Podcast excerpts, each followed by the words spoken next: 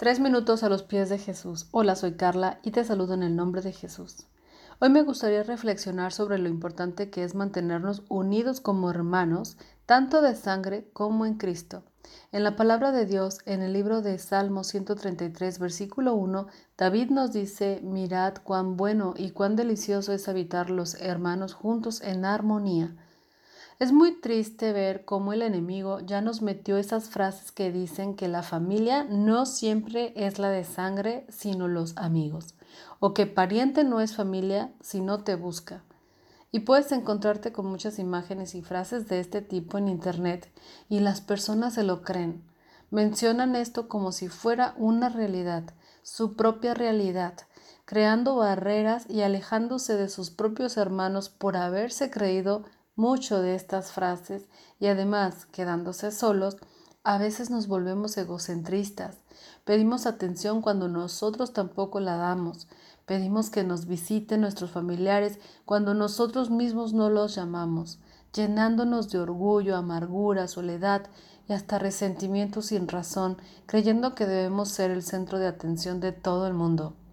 Dios quiere que los hermanos vivan en armonía y que se amen entre ellos. Escucha lo que dice el texto en Primera de Pedro capítulo 3 versos del 8 al 12.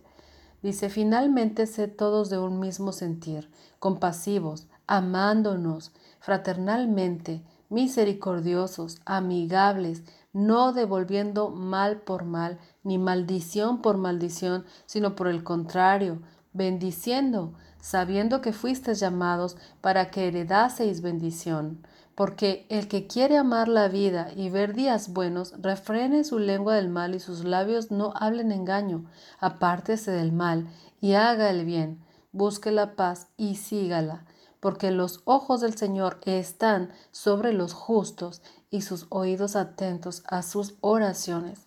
Pero el rostro del Señor está contra aquellos que hacen el mal. Es muy cierto que la rivalidad entre hermanos siempre ha existido, Hermanos y hermanas discuten y pelean entre ellos, pero Jesús dijo que los mandamientos más importantes eran amar a Dios y amar a nuestro prójimo. La armonía que podemos disfrutar es una de las cosas más hermosas y más satisfactorias en esta vida. En Efesios 4:31 al 32 dice, Quítese de vosotros toda amargura, enojo, ira, gritería y maledicencia y toda malicia antes sed benignos unos con otros, misericordiosos, perdonándoos unos a otros, como Dios también os perdonó a vosotros en Cristo. Así que anda y reconcíliate con tu familia y no creas esas mentiras del enemigo. ¿Qué piensas sobre esto? Déjanos tu comentario en iglesialatina.com. Que tengas un día muy bendecido.